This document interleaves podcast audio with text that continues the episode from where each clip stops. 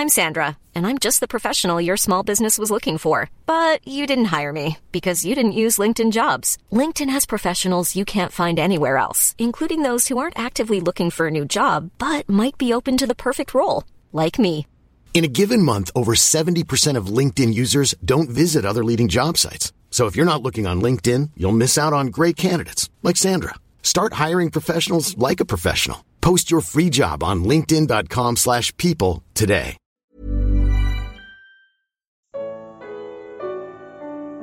A defesa da fé. Evangelho de Lucas. Comentário de Mari Persona. Ao chegarem os guardas, trazidos por Judas, os que estavam com Jesus lhe disseram: Senhor, atacaremos com espadas? E um deles feriu o servo do sumo sacerdote, decepando-lhe a orelha direita. Isso está em Lucas 22, 49 a 50. O Evangelho de João revela que foi Simão Pedro quem atacou Malco. Era o nome do servo do sumo sacerdote encarregado de prender Jesus. Pedro não era um soldado acostumado ao manejo da espada e pode muito bem ter mirado no pescoço ou na cabeça do homem, mas acertou apenas a orelha. Pedro é imediatamente repreendido por Jesus. Guarde a espada, pois todos os que empunham a espada pela espada morrerão. Você acha que eu não posso pedir a meu pai e ele não colocaria imediatamente à minha disposição mais de doze legiões de anjos? Como então se cumpririam as escrituras que dizem que as coisas deveriam acontecer desta forma? Mateus 26, 52 a 54. Paulo escreve que, embora vivamos como homens, não lutamos segundo os padrões humanos. As armas com as quais lutamos não são humanas, pelo contrário, são poderosas em Deus para destruir fortalezas.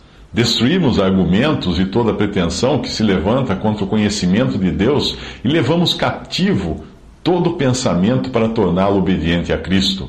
Isso está em 2 Coríntios 10, de 3 a 5. Tudo isso mostra claramente que os métodos do cristão para a defesa da fé não são os métodos dos homens. Em Efésios 6, de 13 a 18, ensina que a armadura de Deus, ou equipamento de batalha do cristão, em nada se assemelha aos armamentos usados pelos homens em suas guerras. Ela inclui o cinto da verdade, que dá firmeza ao corpo, a couraça da justiça, que protege o coração e seus sentimentos, e os pés calçados com a prontidão do Evangelho da Paz, para trilharem a senda de Jesus. Para se defender, o crente possui o escudo da fé, com o qual vocês poderão apagar todas as setas inflamadas do maligno, e o capacete da salvação que protege a sua mente. A única arma ofensiva é a espada, mas nem um pouco parecida com aquela usada por Pedro.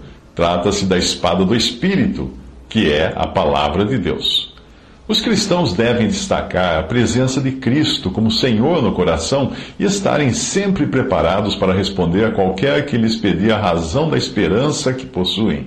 Porém, com mansidão e respeito, conservando boa consciência, pois é melhor sofrer por fazer o bem, se for da vontade de Deus, do que por fazer o mal.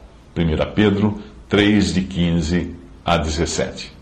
As primeiras palavras de Jesus nos evangelhos foram para seus pais, aos 12 anos, quando o encontraram no templo.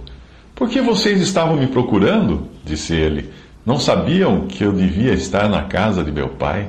Isso está em Lucas 20, uh, ah, capítulo 2, versículos 48 a 49.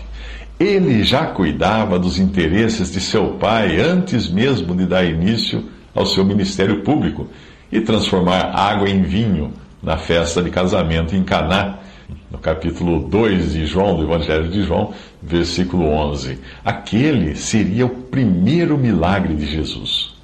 A desastrada tentativa de Pedro para impedir a, a prisão de Jesus, decepando a orelha do servo do sumo sacerdote, só serviu para revelar que Deus estava em Cristo reconciliando consigo o mundo e não lançando em conta os pecados dos homens. Isso está em 2 Coríntios 5, versículo 19.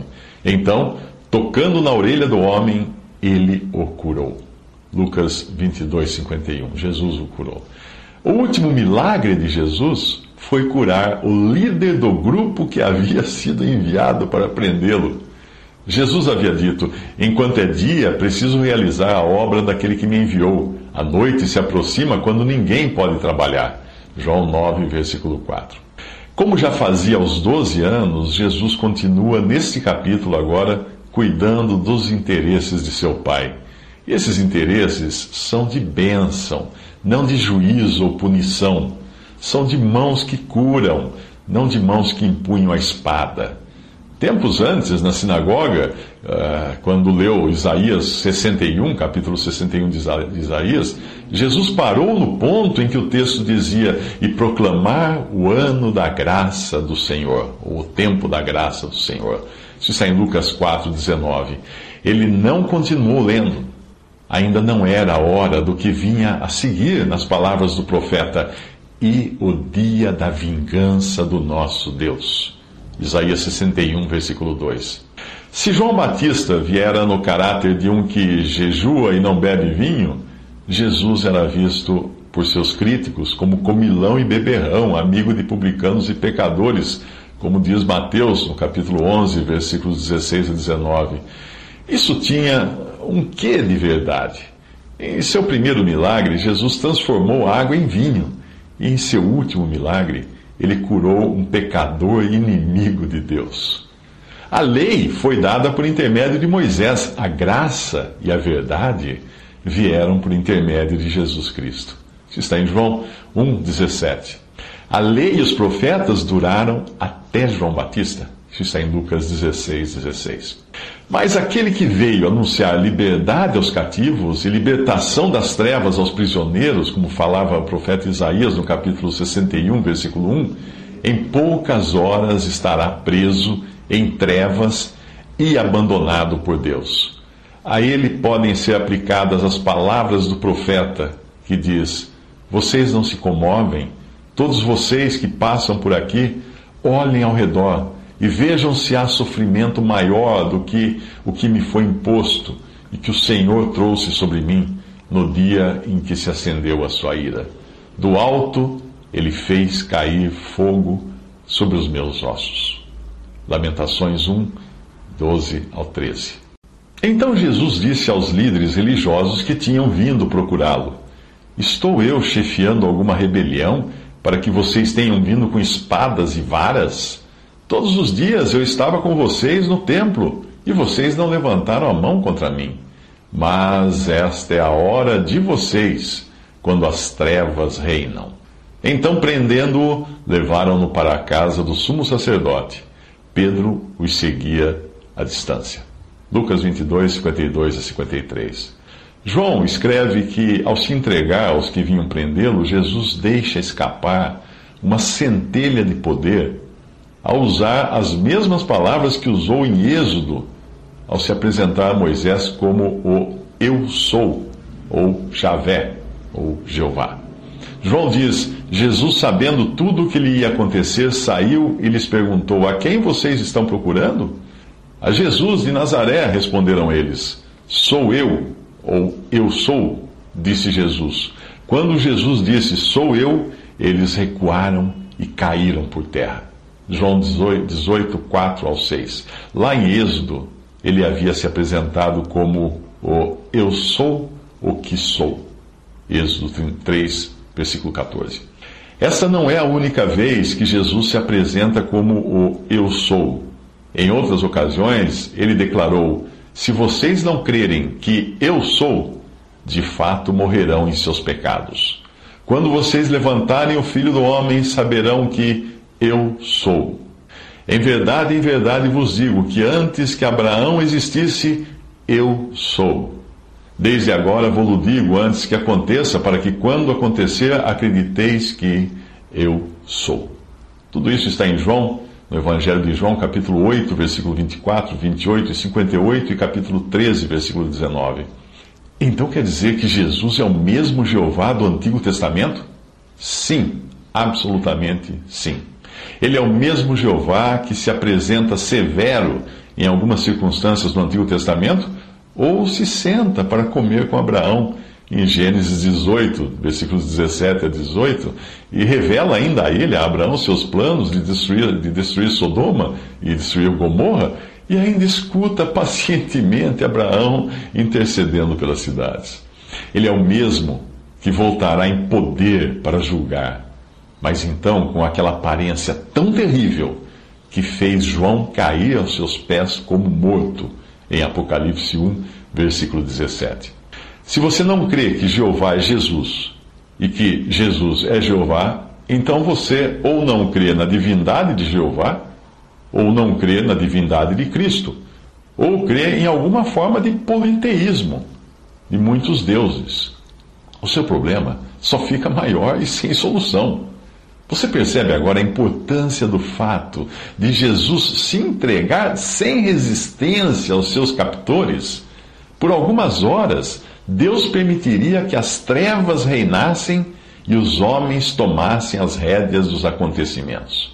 Esta é a hora de vocês quando as trevas reinam, disse Jesus. Aquelas trevas são as mesmas que ainda reinam no coração dos que insistem em fazer a própria vontade. Jesus é levado preso para a casa do sumo sacerdote e Pedro observa de longe.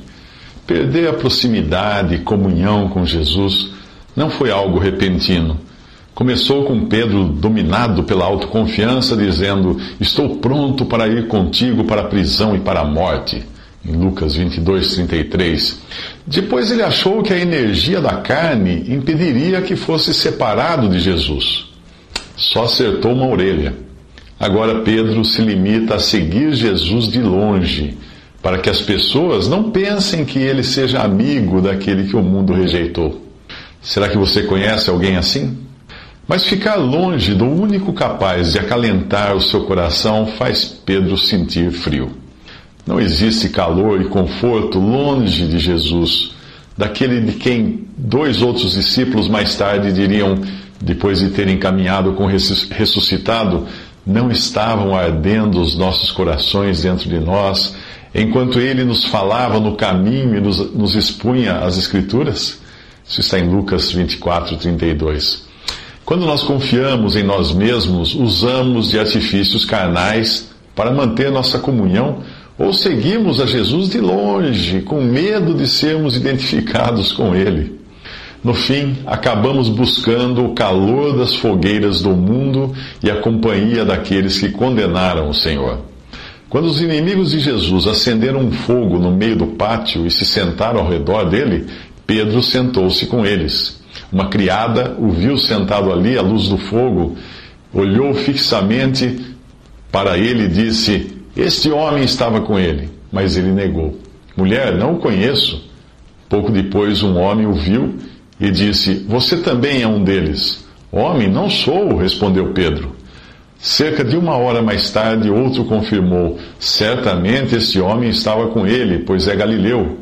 Nesse ponto, o Evangelho de Mateus acrescenta que Pedro começou a, a se amaldiçoar e a jurar: Não conheço esse homem. Lucas 22, 55 a 60 e Mateus 26, 74.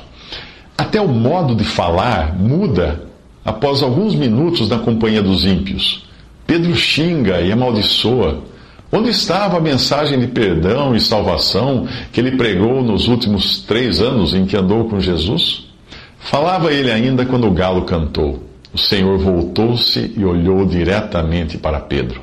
Então Pedro se lembrou da palavra que o Senhor lhe tinha dito: Antes que o galo cante hoje, você me negará três vezes. Lucas 22, 60 a 61. Preso e prestes a morrer, Jesus ainda se preocupa com Pedro.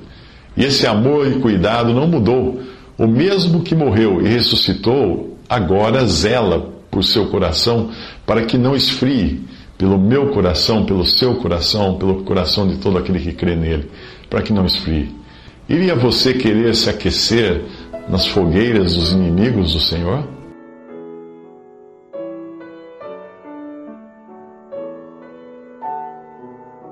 Visite respondi.com.br. Visite também 3minutos.net.